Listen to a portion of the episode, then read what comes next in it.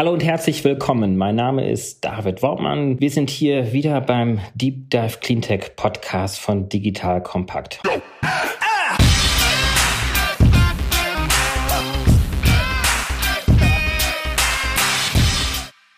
Heute habe ich einen sehr spannenden Gast hier, nämlich Christoph Weigler. Er ist Geschäftsführer von Uber Deutschland. Hallo, Christoph. Hallo David, danke für die Einladung. Wir treffen uns ja in Zeiten von Corona. Wir alle wissen nicht, wie lange diese Zeit andauern wird. Aktuell befinden wir uns noch im Homeoffice und du wahrscheinlich auch. Genau, ich, ich sitze hier zu Hause und hoffe, dass meine beiden Kinder uns nicht stören, während wir äh, telefonieren. Ja, das bei einigen Videocalls schon passiert, aber das ist ja auch irgendwie das Spannende an der Zeit, dass man mal in einem ganz anderen Kontext arbeitet und auch irgendwie so die Familie anders noch in den Alltag integriert, als man es vielleicht sonst im Büro schafft. Total. Und das ist, glaube ich, auch hoffentlich etwas, was wir auch in die neue Zeit hinübernehmen können dass es auch völlig okay ist, wenn man zwischendurch die Kinder dann auch mal in so einen Podcast vielleicht auch mal reinlaufen. Aber vielleicht äh, schnell zum Thema. Wie geht's euch denn als Firma? Seid ihr jetzt alle im Homeoffice? Die Fahrer wahrscheinlich nicht, oder? Ja, auf jeden Fall. Natürlich uns betrifft äh, die, diese Corona-Krise auch sehr deutlich. Und genau, das Team ist äh, mittlerweile im Homeoffice. Und wie du sagst, ja, das bringt ganz andere Herausforderungen äh, mit sich, wenn man dann nicht mehr im Büro äh, die Kollegen trifft. Bringt auch viele Chancen mit sich, glaube ich. Auch insgesamt, dass die Gesellschaft sich ein bisschen mehr dran gewöhnt, mal Videocalls auszuprobieren und vielleicht auch die eine oder andere Geschäftsreise in Zukunft dann mal hinterfragt werden kann. Was das Business angeht, natürlich die Nachfrage geht dann stark runter. Ist natürlich auch völlig richtig, dass die Menschen jetzt zu Hause bleiben. Es ist aber doch noch so, dass auch Fahrer, sowohl Taxifahrer als auch Mietwagenfahrer, wir arbeiten ja in Deutschland da mit unterschiedlichsten Partnern zusammen, noch aktiv sind. Fokussiert natürlich aktuell darauf, um auf einem deutlich niedrigen Niveau Menschen, die unbedingt zur Arbeit oder ins Krankenhaus oder zur Apotheke kommen müssen, noch von A nach B zu bewegen. Äh, also das geht schon weiter, das Geschäft, aber natürlich sehen wir auch einen Rückgang der Nachfrage. Habt ihr dennoch aktuell das Gefühl, dass Menschen, die normalerweise die öffentlichen Verkehrsmittel genutzt hätten, jetzt dann vielleicht doch Dienstleistungen wie Uber dann auch in Anspruch nehmen, weil sie das Gefühl haben, dass sie mit weniger Sozialkontakten unterwegs sein können? Oder verlagert sich das dann doch eher auf das Individualverkehrsmittel wie das Auto? Es ist schwer zu sagen zur aktuellen aktuellen Stunde, wie sich das genau entwickelt. Wir haben da jetzt auch alle Hände voll zu tun, sage ich mal, die die Krise zu bewältigen. Auch wir haben ja auch ein paar Partnerschaften, die wir zum Beispiel mit der Charité in Berlin machen, wo wir versuchen zu unterstützen oder auch in München hier mit ein paar Kliniken. Das heißt, wir fokussieren uns ein bisschen mehr auf sag ich mal, die Krisenbewältigung gerade, so die Analyse, wie sich die Nachfrage verschoben hat, haben wir jetzt noch nicht äh, angestellt. Ich denke auch nicht unbedingt, dass es da eine nachhaltige Verschiebung geben wird. Was wir schon tun, ist aber äh, natürlich unseren Beitrag zu leisten, dass die Fahrzeuge möglichst sicher sind. Also wir haben da auch äh, mit unseren Partnern diskutiert und die Fahrzeuge werden jetzt noch gründlicher als in der Vergangenheit gereinigt. Oder wir haben jetzt auch Plastiktrennung zwischen Fahrer und äh, Mitfahrern ein, äh, eingebaut. Wir schreiben jetzt eben auch vor, dass Fahrgäste nur noch hinten einsteigen zum Beispiel. Und wir diskutieren eben auch, wie man Masken perspektivisch einsetzt in, in, in, in diesen Fahrzeugen. Also da kommt natürlich vieles zusammen, über das man nachdenken muss. Und wir versuchen eben, das Uber als Dienstleistung so sicher wie möglich ist. Wie sich jetzt der Nachfrage genau verschiebt, das ist noch ein bisschen zu früh, um diese Aussage treffen zu können. Jetzt kommt ein kleiner Werbespot. Aufgepasst. Du kennst es doch sicherlich auch. Der Frühling ist im vollen Gange, es müsste mal wieder geputzt werden oder auch ausgemistet. Also wir haben das Thema auf jeden Fall gerade, denn nach unserem großen Live-Treffen von unserem Business Club Makers and Shakers missten wir gerade unseren ganzen Keller aus und dabei gibt es auch Dinge, da habe ich gar keine Lust, die aufwendig ins Internet zu stellen, sondern suche Hilfe. Und zwar haben wir da einen spannenden Partner, den kennst du bestimmt auch schon, denn mit Rebuy kannst du deine gebrauchten Artikel, wie zum Beispiel Bücher, Musik, Filme oder Technik wie Smartphones, HiFi und vieles mehr verkaufen. Komplett stressfrei, ohne lästiges lästiges Erstellen von Anzeigen und vor allem ohne stressige Kommunikation mit KäuferInnen. In nur 30 Sekunden findest du heraus, wie viel Geld du für deine Artikel bekommst und wenn dein Artikel im Lager von Rebuy angekommen ist, bekommst du das Geld ganz automatisch schon sechs Tage später ausgezahlt. Also, mach's wie wir, spar dir doch einfach das Text- und Abfotografieren deiner Schätze und besuche direkt Rebuy. Unter digitalkompakt.de slash Rebuy habe ich dir eine Weiterleitung eingerichtet und alle Infos findest du wie immer auch auf unserer Sponsorenseite unter digitalkompakt.de slash Sponsoren. Werbung Ende. Das ist wahrscheinlich auch ein Stück weit sekundär aktuell. Lass uns doch mal ganz grundsätzlich nochmal über Uber sprechen. Viele kennen Uber. Ich glaube, es gibt wahrscheinlich wenige Menschen, die Uber gar nicht kennen.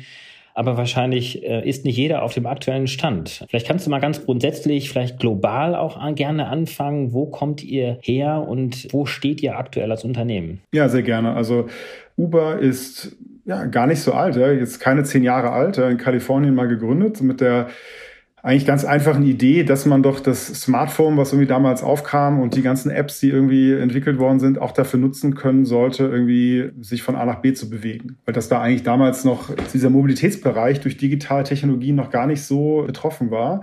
Und dann hat der damalige Gründer Travis Kalanick mit ein paar Geschäftsfreunden Uber gegründet äh, mit der Idee so, hey, ich will einfach auf den Knopf drücken und dann soll mich hier jemand mit dem Fahrzeug abholen und von A nach B fahren. Ja, und all den Hassel, den man vielleicht sonst hat, sag ich mal, verbessern. Und aus dieser, sag ich mal, ganz einfachen Idee ist dann super schnell eben eine globale äh, Firma geworden, die mittlerweile in, ich glaube, 700 Städten circa unterschiedlichste Geschäftsmodelle anbietet. Ja, also global ist es so, wir haben unser typisches äh, Mobilitätsgeschäft, wo wir Fahrten vermitteln mit unterschiedlichsten Vehikeln, sei es ein Taxi, sei es ein Mietwagen, sei es ein Scooter in Ostasien, auch ein Moped, wo man hinten mit drauf fährt. Äh, das ist, ist unser Kerngeschäft auf jeden Fall. Dann gibt's noch ein paar andere Standbeine, äh, Uber Eats, Essenslieferung. Das ist global ein unheimlich großes Geschäft von uns, ist in Deutschland noch nicht aktiv, aber ist sicherlich auch was, was wir uns immer anschauen. Dann gibt's auch noch das Thema Jump, wo wir jetzt in die Mikromobilität gehen, was es auch in Deutschland gibt, eben E-Bikes, E-Scooter, all diese neuen äh, Formen. Wir sind aber auch mittlerweile zum Beispiel mit Uber Freight unterwegs, wo wir mal, die, die Effizienz im Lkw-Verkehr erhöhen. Ne? Das ist mal, ein ganz anderes Themengebiet, aber die gleiche Technologie. Wir bringen Angebot und Nachfrage zusammen und nutzen äh, smarte Technologie, um die Auslastung zu erhöhen. Und da nutzen uns eben Firmen, die irgendwie äh, Güter transportieren wollen und sagen, ich möchte gerne diese Ladung von an dem Tag dahin verschicken, könnt ihr mir irgendeinen LKW vermitteln, der vielleicht eh leer gerade diese Strecke fährt. Ja? Und diese Idee, Effizienz zu erhöhen und auch Leerkilometer zu reduzieren, äh, funktioniert da auch. Und das ist Uber Freight, auch ein äh, spannendes Geschäft, machen wir auch in Deutschland zum Beispiel. Und dann gibt's noch so ein paar Moonshots, wo wir an sagen wir, fliegenden Taxis arbeiten oder an autonomen Fahrzeugen. Und das ist was, was heute noch nicht im kommerziellen Einsatz live ist. Aber das ist, sag ich mal, so die große Bandbreite, wirklich mittlerweile eine Firma, die in äh, so gut wie jedem Land auf der Welt aktiv ist und unterschiedlichste Dienste anbietet. In Deutschland ist es so, dass wir uns besonders auf Mobilität fokussieren. Das heißt, wir haben in Deutschland Produktportfolio, was das klassische Uber ist. Ich drücke auf den Knopf, mich holt ein Fahrzeug mit Fahrer ab. Da haben wir unterschiedlichste Segmente. Da gibt's äh, das klassische Taxi, was man vielleicht auch gar nicht denkt so aus der Geschichte, aber ganz viele über 1000 Taxifahrer zum Beispiel in Berlin äh, nutzen die Uber-App und lassen sich Fahrten vermitteln. Dann haben wir Uber X, das ist so unser globales Hauptprodukt, wo wir in Deutschland mit professionellen Fahrern auch arbeiten, die aber keine Taxifahrer sind, wo man eben auch sich eine Fahrt bestellen kann. Dann haben wir Uber Green in Deutschland. Das sind rein elektrische Fahrzeuge, mit denen man von A nach B fahren kann. Wir haben auch die Pedelecs, also Elektrofahrräder in Berlin und München aktiv, die man über die gleiche App buchen kann. Und auch die E-Scooter, das ist so das Letzte, was wir gelauncht haben. Das heißt, wir sind wirklich ein ziemlich breit aufgestellter Mobilitätsanbieter.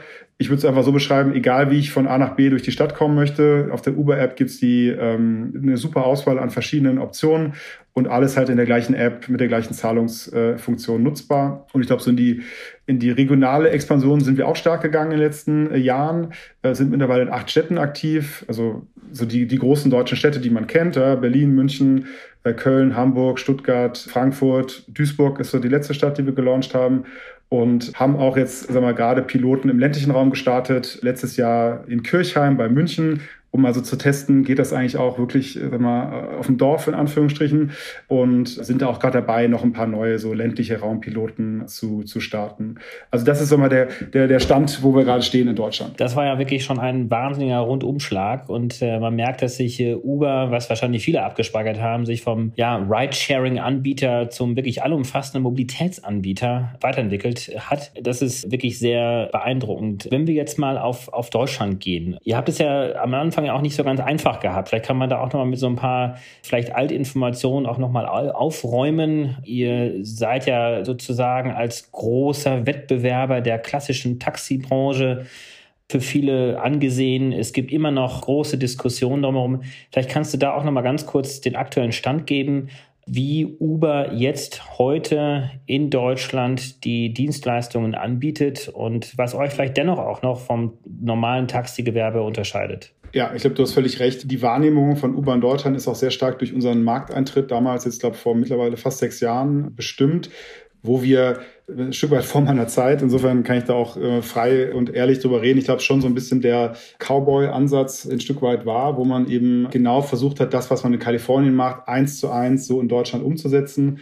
Ein Stück weit unabhängig davon, ob das im rechtlichen Rahmen überhaupt möglich ist. Ja, und ich glaube, das ist auch eine Phase, wo wir viele sagen wir, selbst ver verursachte Probleme ausgelöst haben, die zum Beispiel auch dann zu Konflikten mit den Kollegen aus dem Taxigewerbe geführt hat, wo, weil wir uns eben auch sehr aggressiv auch positioniert haben als, als ein Wettbewerber. Ich glaube, so ein Stück weit meine Aufgabe, als ich dann vor viereinhalb Jahren zu Uber kam und auch in den letzten Jahren äh, war es auch sicherlich ein Schwerpunkt, das Modell so anzupassen, dass es wirklich zum einen in den deutschen Rechtsrahmen passt, aber auch die deutschen Nutzer abholt und das anbietet, was die Nutzer wollen. Und ich glaube, da haben wir jetzt unheimlich viel geschafft und sind jetzt wirklich so aufgestellt, dass es ein Produkt ist, was es so nur in Deutschland gibt, was genau für den Markt maßgeschneidert ist und was auch eine ganz andere Partnerschaft mit den Städten irgendwie ermöglicht. Und ganz konkret ist es eben so, dass wir nur mit professionellen Fahrern arbeiten, im Gegensatz zum ursprünglichen Start, wo wir ja mit Privatleuten auch zusammengearbeitet haben.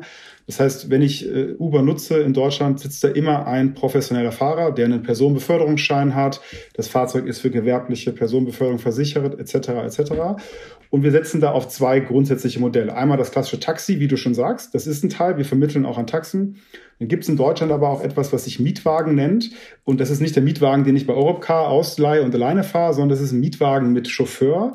Das gibt es in Deutschland schon seit vielen Jahrzehnten, dieses Konstrukt. Und das ist eben etwas, was wir nutzen. Und der Unterschied zum Taxi ist eben, die sind nicht gelb, sondern müssen oder dürfen auch gar nicht erkennbar sein. Aber auch preislich sind sie eben nicht an den Taxitarif gebunden, sondern sind da flexibler und haben aber auch andere Pflichten. Insofern gewisserweise gibt es Unterschiede, aber wir setzen auf diese beiden Segmente und das ermöglicht uns eben unterschiedliche Produkte für unterschiedliche Zielgruppen auch anzubieten. Wenn ich das richtig hier nochmal wiedergebe, ist ja der Unterschied zwischen dem Mietwagengeschäft, unter dem ihr dann auch mitfallt, und dem Taxigewerbe, dass ihr nicht einfach anhalten könnt unterwegs. Das kann ein Taxifahrer immer machen. Mietwagen muss sozusagen irgendwo hingeholt werden. Aber ihr müsst sozusagen auch zur Annahme eures Geschäftes oder eure Fahrer, die euch als Plattform nutzen, müssen sozusagen dann auch wieder an ihren Geschäftssitz zurück, um sozusagen äh, ähm, die neuen Fahrten entgegenzunehmen. Das ist ja ein völliger Anachronismus, oder nicht? Also im Zeitalter der Digitalisierung, wo ich ja sozusagen in Echtzeit den Fahrer sehe und der Fahrer sieht den potenziellen Fahrgast, dann wieder zurück zum Geschäftssitz fahren zu müssen, das muss doch geändert werden, oder? Ja, ist auf jeden Fall so, dass die Gesetze, die diesen, diesen Bereich regulieren, die sind unheimlich alt. Die letzte Reform war in den 80er Jahren. Die Ursprünge kommen so aus den 20er, 30er Jahren. Da wird auch von Kraftdroschken äh, geredet in den Texten. Also es gibt also ein bisschen äh, Einblick, wie up to date das ist. Und natürlich ist es eine riesen Herausforderung, jetzt ein Geschäftsmodell, was auf, sag mal, auf dem Smartphone basiert, was äh, äh Technologie basiert ist, in Einklang zu bringen jetzt mit einem Rechtswerk, was halt so alt ist. Und da gibt es eben so ein paar Themen, wo ich auch sage, wie du auch richtig ansprichst, da gibt es noch Modernisierungsbedarf. Ja? Und klar, ein gutes Beispiel, was du gerade genannt hast, ist, es gibt eben für diese Mietwägen dass die nach jeder Fahrt erstmal leer zum Betriebssitz zurückkehren müssen. Das kommt aus einer Zeit, wo man gesagt hat, ja, die einzige Möglichkeit, wie du eigentlich eine Fahrt bekommen kannst, wenn du nicht zu Hause bist, ist halt, dass sich jemand einfach ranwinkt an der Straße. Ja? Und das soll eben den Taxen vorbehalten sein, weil man eben auch aus Kundenschutz und aus äh, Konsumentenschutz, also aus Verbraucherschutz, sicherstellen wollte, dass da jetzt nicht irgendwelche Leute rumfahren und versuchen, zu irgendwelchen Preisen, die nicht klar sind, irgendwelche Leute auf der Straße einzusammeln. Das ist natürlich gar nicht das, was heutzutage das Geschäft ist. Heute drückt jemand in der App auf den Knopf und dann soll eben eine Fahrt bestellt werden. Aber das ist eben noch ein Überbleibsel. Und was das natürlich auslöst, ist, ich meine, stell's dir mal vor, du hast in Berlin, in Berlin Mitte deinen Betriebssitz, fährst jemanden zum Flughafen Schönefeld und willst jetzt, da wäre jetzt jemand, der will wieder mit dir fahren und will dich bestellen. Du musst aber, du darfst doch nicht warten auf jemanden, der jetzt vielleicht eine halbe Stunde landet, sondern du musst leer zu deinem Betriebssitz nach Berlin Mitte zurückfahren. Und in Zeiten, wo wir über Fahrverbote aufgrund von, sagen wir Feinstaubemissionen in Städten reden, diese Leerfahrten äh, aufzuzwingen im gewerblichen Bereich ist natürlich schon äh, sehr bemerkenswert. Insofern glaube ich wirklich, dass das äh, Regelwerk in Deutschland da digitale Geschäftsmodelle nicht so gut möglich macht wie in anderen Ländern und ist auch für mich so ein bisschen symbolhaft dafür, wie schwer sich Deutschland teilweise tut, auch mit der Digitalisierung. Das ist ja nicht nur in dem Bereich so, sondern ja auch in einem, in einem oder anderen Bereich ebenfalls. Das ist äh, für mich ja auch immer das große Versprechen eigentlich auch der Digitalisierung und auch der sogenannten Sharing Economy, in die ihr ja auch ohne Zweifel drunter fallt das Versprechen eben da ist, dass man existierende Ressourcen einfach sehr viel effizienter nutzt. Und warum soll man nicht ein existierendes Auto, was schon am Flughafen steht, effizienter nutzen, indem man es eben nicht mit einer Leerfahrt zurückfahren lässt? Habt ihr das Gefühl, dass die Deutschen sich oder Deutschland sich schwer tut damit, weil wir einfach insgesamt uns schwer tun mit der Digitalisierung? Oder sind das manchmal auch so ein bisschen vorgeschobene Gründe, weil man vielleicht Angst hat, dass ein Wettbewerber, ein existierendes Geschäftsmodell, existierender Player da zu stark unter Druck setzt?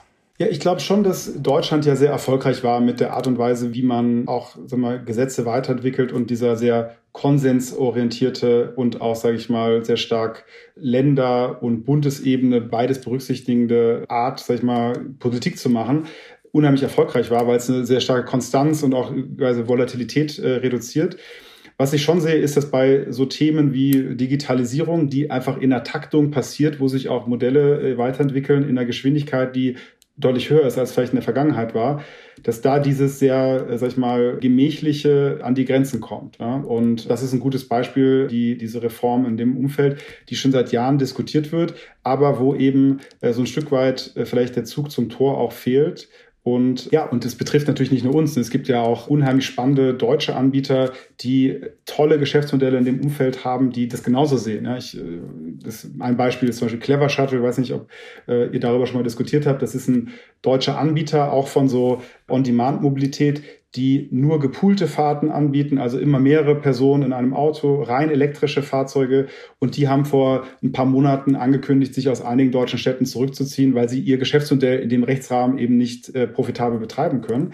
Und das ist ja schon spannend, wenn sowas dann nicht geht, weil das muss ja eigentlich jedem klar sein, dass das irgendwie im Interesse aller ist, ja, dass wir Leute überzeugen, das eigene Auto stehen zu lassen, in so voll elektrische geteilte Mobilitätskonzepte zu gehen. Insofern ja, ich warte ich ungeduldig drauf, dass da ein bisschen mehr äh, Zug reinkommt. Es ist aber auch so, muss man fairerweise sagen, die aktuelle Regierung hat es in ihrem Koalitionsvertrag drinstehen, das zu äh, reformieren. Und ich bin da noch optimistisch. Jetzt gibt es gerade natürlich äh, Wichtigeres zu tun, das ist auch jedem klar. Aber ich glaube, sobald wieder ein bisschen mehr Freiraum da ist, sollte man sich dem zügig nähern, weil sonst solche Modelle in Deutschland nicht erfolgreich entstehen können und dann werden die deutschen Anbieter da auch nicht international erfolgreich sein können. Aber glaubst du nicht auch, dass die Corona-Krise vielleicht auch hier eine gewisse Chance auch für solche digitale Geschäftsmodelle auch bieten kann? Also wir sehen ja gerade einen regelrechten Schub in der Digitalisierung von Arbeitsplätzen. Wir sehen teilweise einen Schub in der Digitalisierung für die Bildung wird der Funke möglicherweise dann vielleicht doch ein bisschen schneller überschlagen und äh, dass wir dann auch in der Mobilität äh, eine schnellere Digitalisierung hinbekommen. Ja, ist auf jeden Fall ein plausibles Szenario. Ich glaube auch, wie du richtig sagst, wenn man sich so den Lehrbetrieb anschaut und sich überlegt, wie schwer das teilweise war, sag ich mal, da virtuellen Unterricht zu machen und jetzt auf einmal äh, wird es dann äh, möglich und auch äh, was das Thema Homeoffice und Videokonferenzen angeht, ist genauso. Es ist schon noch eine Hoffnung, dass, glaube ich, jetzt allen klar wird, wie viel Potenzial auch in, in Digitalisierung steckt und auch wenn man sich anschaut, wie wie Länder wie Südkorea diese Krise gemeistert haben, ja auch mit, sag ich mal, äh, einfach technologische Lösungen zum Wohle der Allgemeinheit zu nutzen. Das muss nicht alles perfekt sein. Es gibt sicherlich da berechtigte äh, Sorgen auch über Datenschutz und so weiter, die man adressieren muss. Aber insgesamt merkt, glaube ich, Deutschland schon, wow, da ist noch viel Potenzial drin, äh, wie man eigentlich auch zum Wohl der Allgemeinheit äh, Technologie besser nutzen kann. Und das wird sich bestimmt auch ein Stück weit im Mobilitätssektor niederschlagen. Davon werden ja alle profitieren können und äh, eben dann nicht nur Uber, sondern auch Clever Shuttle, wie du schon angesprochen hattest. In Berlin gab es ja auch oder gibt es ja immer noch das Modell von ähm, dem Bergkönig, der auch diskutiert wird, ob er weitergeführt werden soll oder nicht. Und Vielleicht gehen wir mal ganz kurz äh, noch ein bisschen in die Geschäftsmodelle hinein. Wenn ich das richtig verstanden habe, soll es ja eine sehr enge Verzahnung geben der unterschiedlichsten Modelle. Also von dem normalen Uber X-Fahrer, der dann aber auch gleichzeitig Uber Eats, also letztendlich Essenstransporte mit anbieten soll. Geht dieses Geschäftsmodell auf? Äh, sind das eigentlich unterschiedliche Fahrer oder soll sozusagen der eine Fahrer die unterschiedlichsten Dienstleistungen mit anbieten? Äh, also ich fahre die Person zum Schönefelder Flughafen, habe dort vielleicht ein Sushi-Restaurant und bringe dann die Sushi nach Berlin-Mitte wieder zurück und habe dann auch vielleicht irgendein Paket zu transportieren. Geht das so auf? Also erstmal ist es so, dass die unterschiedlichen Modelle in fast jedem Land ein Stück weit anders sind. Ja? Und äh, ich glaube, das Grundkonzept ist immer, die vorhandenen Ressourcen durch eine smarte Vermittlungstechnologie möglichst optimal auszunutzen. Ja, einfach mehr Fahrten pro Stunde, mehr Fahrgäste in einem Auto etc. Das Beispiel, das du ansprichst, Ich persönlich glaube nicht, dass das sagen wir, in Europa und Deutschland erfolgsversprechend ist. Essen liefert man in Deutschland oder in Europa am besten mit einem Fahrrad oder mit einem Moped äh, oder ähnlichem aus. Ich glaube, mit einem Auto äh, macht das in der Regel wenig Sinn. Aber in anderen Ländern mag das der Fall sein. Ja? Wenn man sagt, man transportiert eh jemanden in Südostasien mit dem Moped von A nach B, dann kann man auch noch eine Pizza transportieren.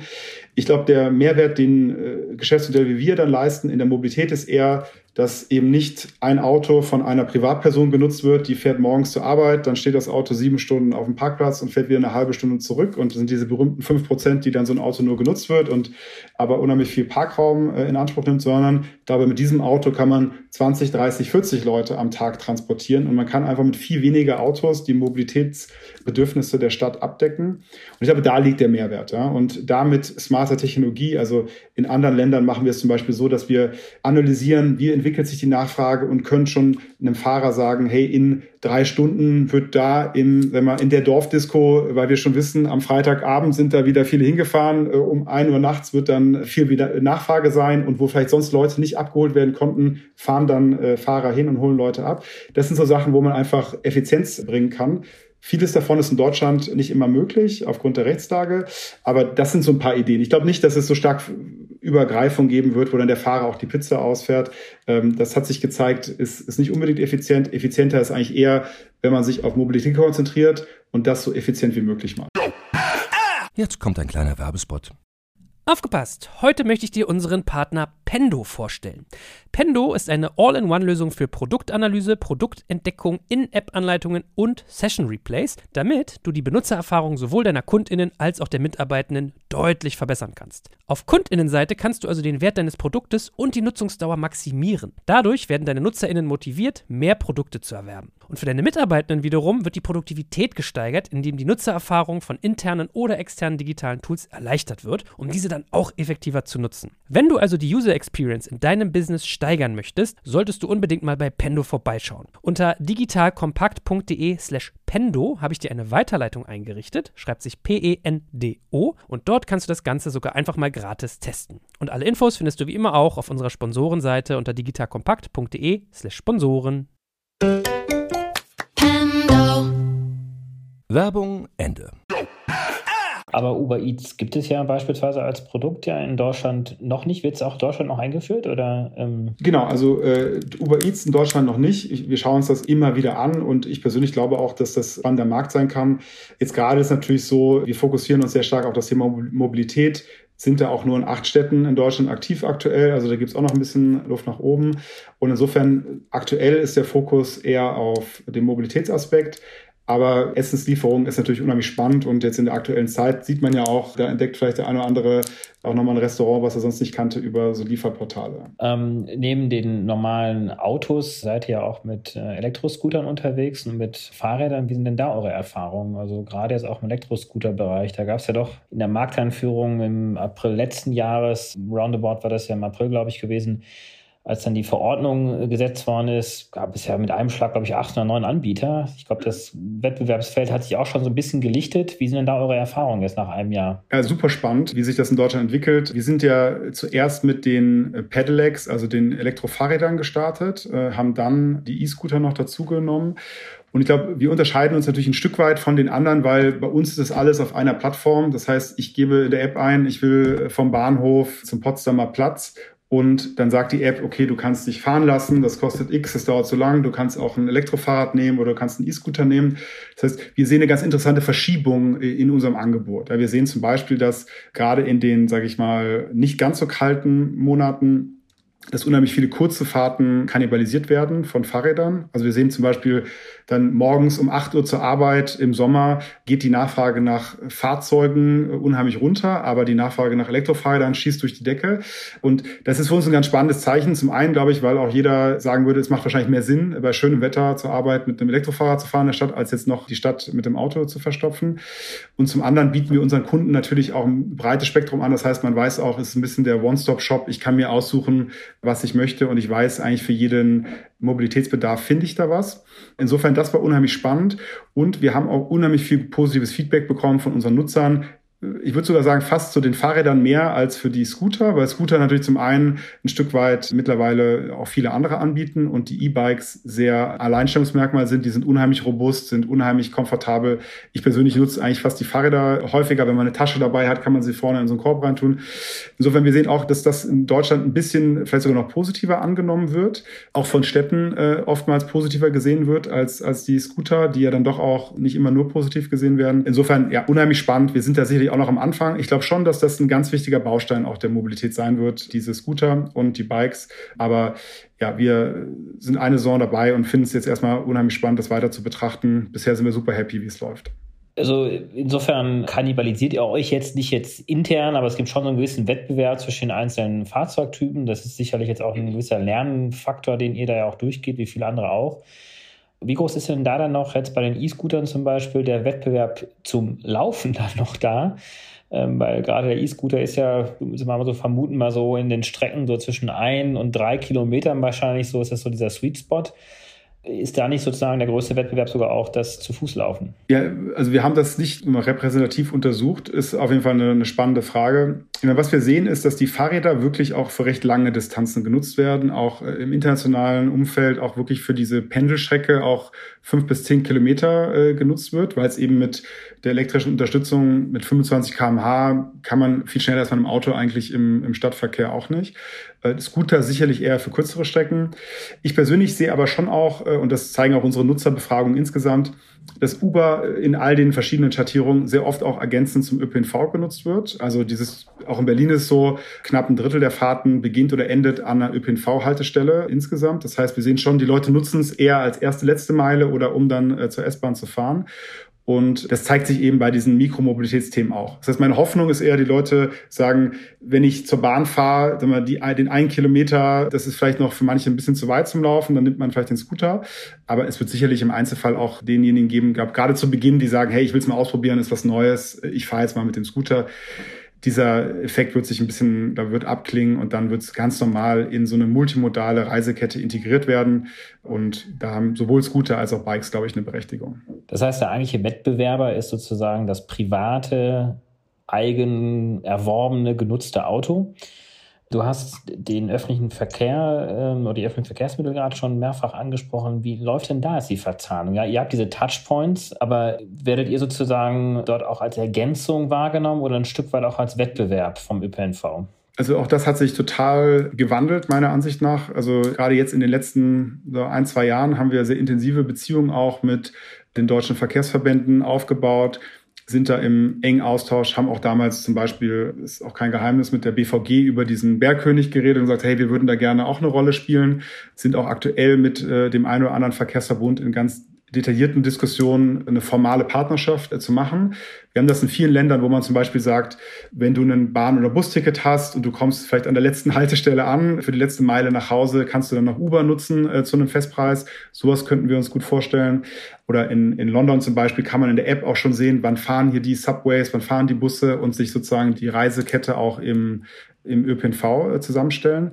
Also ich bin fest davon überzeugt, dass wir viel stärker zusammenwachsen werden. Die öffentlichen Verkehrsbetreiber werden ihr Angebot attraktiver machen können, wenn sie so Dienste wie uns äh, integrieren. Und wir können natürlich eine ganz andere Größe auch an Nutzerschaft ansprechen, wenn wir die Leute überzeugen, ihr Auto stehen zu lassen und aus, auf einen Mix aus so Dingen wie Uber und dem ÖPNV zurückzugreifen.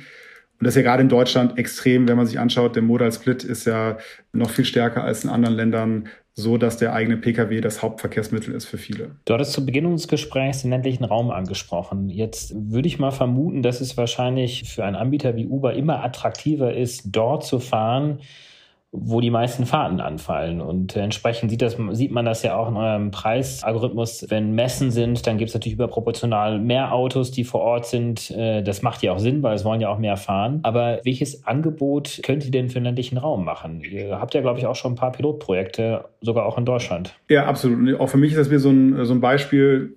Ich glaube, so dass, als ich zu Uber kam, hat man nur über die großen Städte geredet und irgendwie, wenn man den ländlichen Raum angesprochen hat, dann haben so die Kollegen in Kalifornien alle die Augen verdreht. Und es hat sich auch total gewandelt mittlerweile und es gibt auch bei uns im Team äh, jetzt in Deutschland eine eigene Arbeitsgruppe, die sich nur mit dem Thema äh, ländlichen Raum beschäftigt. Wir haben mich ein paar ganz spannende äh, Erkenntnisse gewonnen. Also wir haben zum Beispiel in, in Kroatien an der Küste mal im Sommer so ein Produkt gestartet und gesagt, komm, wir machen Uber in Kroatien an der Küste äh, auf, äh, weil da gibt's ja ganz viele Touristen und die kennen vielleicht Uber von zu Hause und das ist ein super Produkt.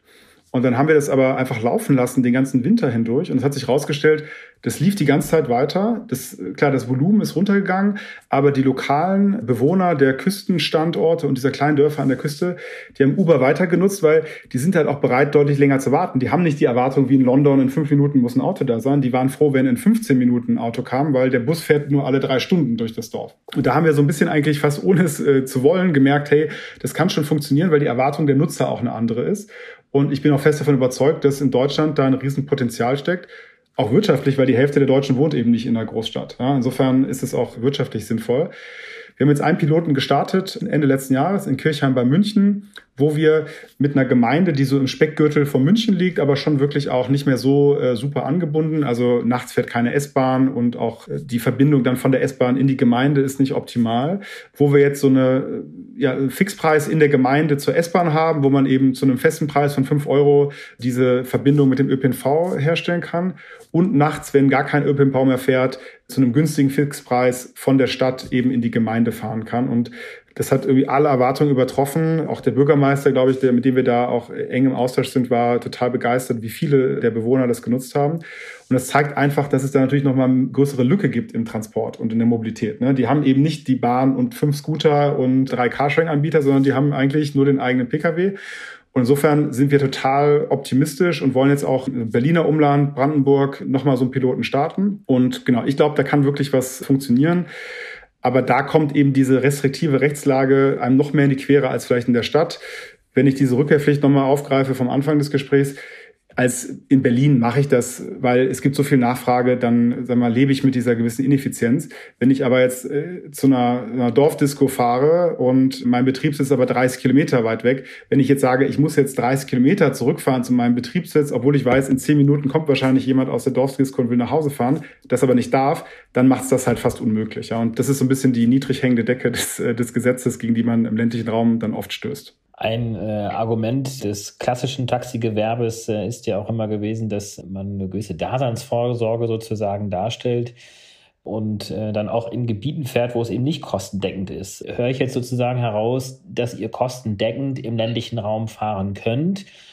Oder ist das die Hoffnung da, dass es sozusagen kostendeckend wird, weil einfach dieses Angebot, wenn es weiter ausgebaut wird, dann auch irgendwann mal kostendeckend sein wird? Oder kalkuliert ihr sozusagen auch so ein bisschen sozusagen, äh, habt ihr so eine Querschnittssubventionierung sozusagen von der Stadt in, in, in, das, in das Umfeld hinein? Ja, also aktuell ähm, verdienen wir sicherlich noch kein Geld mit diesem Piloten, aber wir sehen schon, dass nicht so viel fehlt. Ja? Also dass man halt, wenn man es effizient macht und auch eben maßschneidert, so dass es auf die jeweilige Situation passt, dass man nah dran kommt. Und ich kann mir schon vorstellen, dass es perspektivisch auch so ist, dass man vielleicht in einer großen Stadt wie Berlin etwas mehr verdient und dann vielleicht im ländlichen Raum weniger oder, äh, oder auch gar nichts und das dann ein Stück weit quersubventioniert. Das kann ich mir alles vorstellen. Und wir sind da auch auf jeden Fall bereit zu, weil wir sehen natürlich auch, das sind vielleicht auch Nutzer, die dann nochmal in der Stadt ziehen oder die dann in der Stadt, wenn sie da arbeiten, auch mal Uber nutzen. Insofern mag das vielleicht sogar auch wirtschaftlich sinnvoll sein, da auch vielleicht nicht ganz so profitable Strecken trotzdem anzubieten. Ich glaube, das mit der Daseinsvorsorge ist unheimlich wichtig und natürlich ist Mobilität auch ein gewisses Grundrecht und äh, sag mal, führt auch dazu, dass die, ja, die, die Lebensverhältnisse in nicht so urbanen Gemeinden weiterhin attraktiv sind. Wenn die Realität ist natürlich die, dass in knapp einem Drittel der Gemeinden in Deutschland auch heute schon zum kein Taxi mehr äh, verfügbar ist. Ja, und das ist ja, wenn man mal mit Landräten oder Bürgermeistern von ländlichen Regionen redet, da ist meistens gar kein Taxiunternehmen oder Mietwagenunternehmen mehr da. Und auch in Kirchheim, wo wir sind, da gibt es eben ein einziges Taxi. Äh, das kann natürlich auch nicht die Mobilitätslücke alleine schließen. Insofern, ich glaube, wir müssen alle zusammenarbeiten und wir sind auch total offen, auch Taxen zu integrieren in diesen äh, Bereichen und wollen das jetzt übrigens auch äh, in Kirchheim zum Beispiel machen, da die Taxen in der Region auch integrieren.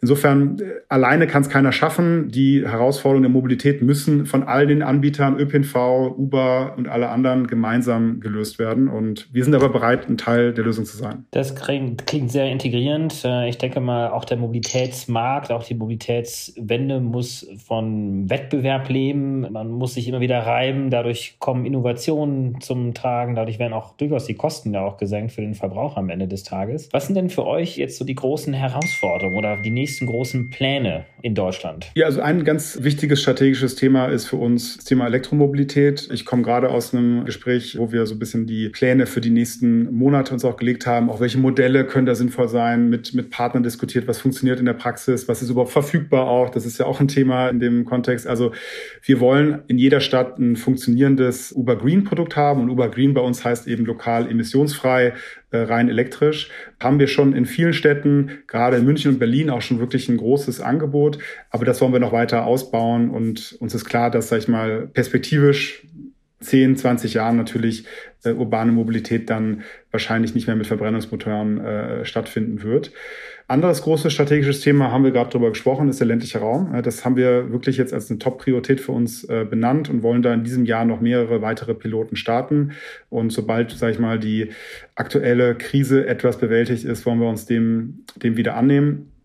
Und dann auch der, der weitere Ausbau unserer Plattformstrategie, die eben ist, diese Mikromobilität mit Scootern und Bikes gemeinsam mit dem geteilten Fahrzeug zu einer attraktiven Einheit zu formen um Leute zu überzeugen, ihr Auto stehen zu lassen. Ja, und das sind so die, ja, so drei der Top-Themen, an denen wir gerade eigentlich arbeiten. Wenn du über Green Uber sprichst oder Uber Green richtigerweise, ist für euch das Thema Ladeinfrastruktur auch ein Thema? Ist es etwas, wo ihr auch hineinsteigt als Anbieter oder ist das dann läuft das eher über Partnerschaften? Ja, es ist natürlich super wichtig, ist auch einfach im gewerblichen äh, Anwendungsfeld äh, sind die Ansprüche auch natürlich ein bisschen anders. Ja, wenn ich sage, ich stecke jetzt mein Fahrzeug hier acht Stunden an die Steckdose, bis es aufgeladen ist und dann äh, dabei mal, kann der Fahrer aber keine Fahrten durchführen. Das ist halt besonders unattraktiv. Das heißt, wir sind insbesondere an Schnellladeinfrastruktur und anderen Dingen und ähnlichen Dingen interessiert. Wir haben auch zum Beispiel in Berlin einen großen Partner, der im, am Betriebssitz jetzt über 20 äh, Ladestationen selber installiert hat, weil er sagt, die öffentliche Struktur reicht eben nicht, wenn ich ver verlässlich äh, das äh, Betrieb machen möchte. Ist spannend. In, wir denken auch darüber nach, selektiv zu investieren in Ladeinfrastruktur, sind da auch bereit bereit zu.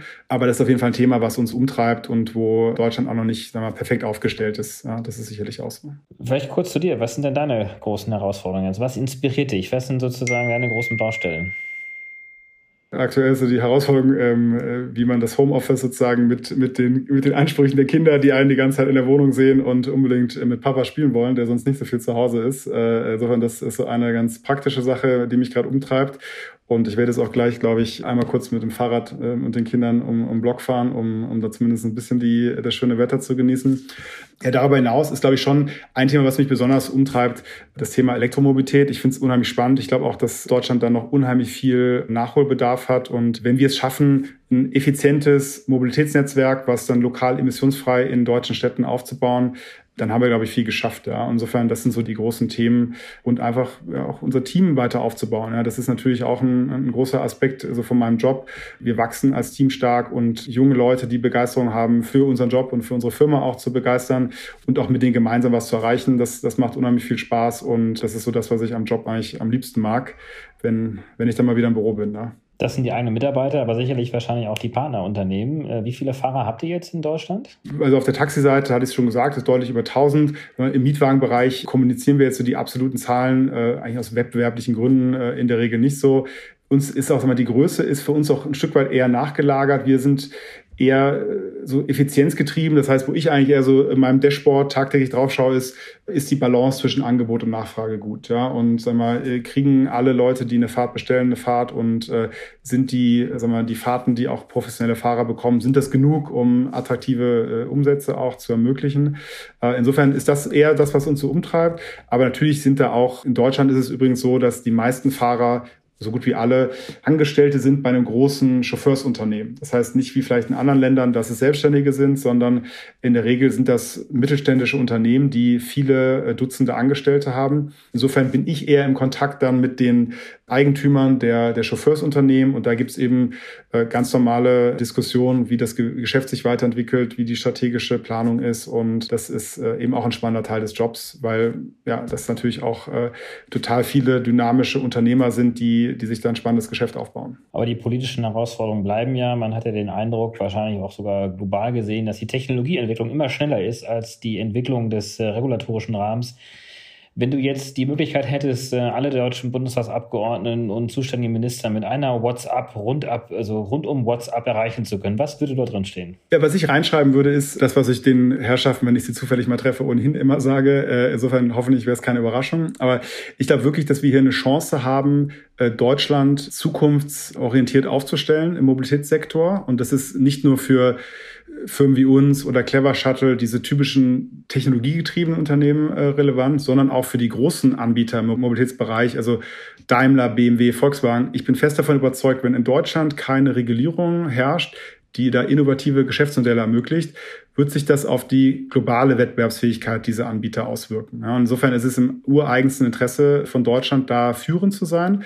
Und da ja, läuft uns die Zeit davon. Insofern ist da Eile geboten, das, das Thema anzupacken. Christoph, ganz, ganz herzlichen Dank für das sehr inspirierende und äh, tolle Gespräch. Ich glaube, wir haben einfach einen sehr guten aktuellen Stand bekommen, wo Uber gerade steht, wie viel Innovation auch Uber mitbringt und wie viel Bewegung auch an diesem Mobilitätsmarkt durch Uber hineinkommt. Ganz, ganz herzlichen Dank und äh, ich hoffe, dass wir darüber gut im Austausch noch in Zukunft bleiben werden. Vielen Dank dir.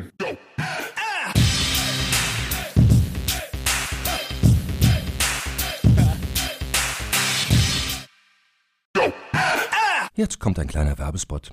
Aufgepasst! Heute gibt's Werbung in eigener Sache. Wir wollen dich nämlich besser kennenlernen, weil viele hören Woche für Woche unseren Podcast und dabei wissen wir gar nicht immer, wer genau diese Leute sind. Und natürlich wollen wir ja aber wissen, wer du bist, um unseren Inhalt auch an deinen Interessen ausrichten zu können. Und um das zu ändern, habe ich eine Umfrage vorbereitet. Dort kannst du uns erzählen, wer du bist und wofür du dich interessierst. Und was du davon hast, naja, ich meine, je besser wir dich kennen, desto besser können wir unseren Podcast an deine Bedürfnisse anpassen. Und dann spreche ich auch keine Werbung mehr für Penispuppen und Online-Casinos ein, wo dich möglich ganz andere Dinge interessieren. Nein, kleiner Spaß und trotzdem, du tauschst fünf bis zehn Minuten deiner Zeit gegen viele Stunden noch bessere Unterhaltung und Tiefenwissen in der Digitalwirtschaft. Klingt für mich nach einer Win-Win-Situation und geh doch also daher mal auf die Seite digitalkompakt.de/slash Umfrage. Fülle diese nach bestem Wissen und Gewissen aus und freue dich in Zukunft auf noch besseren Content auf Digital Kompakt. Ende der Werbung.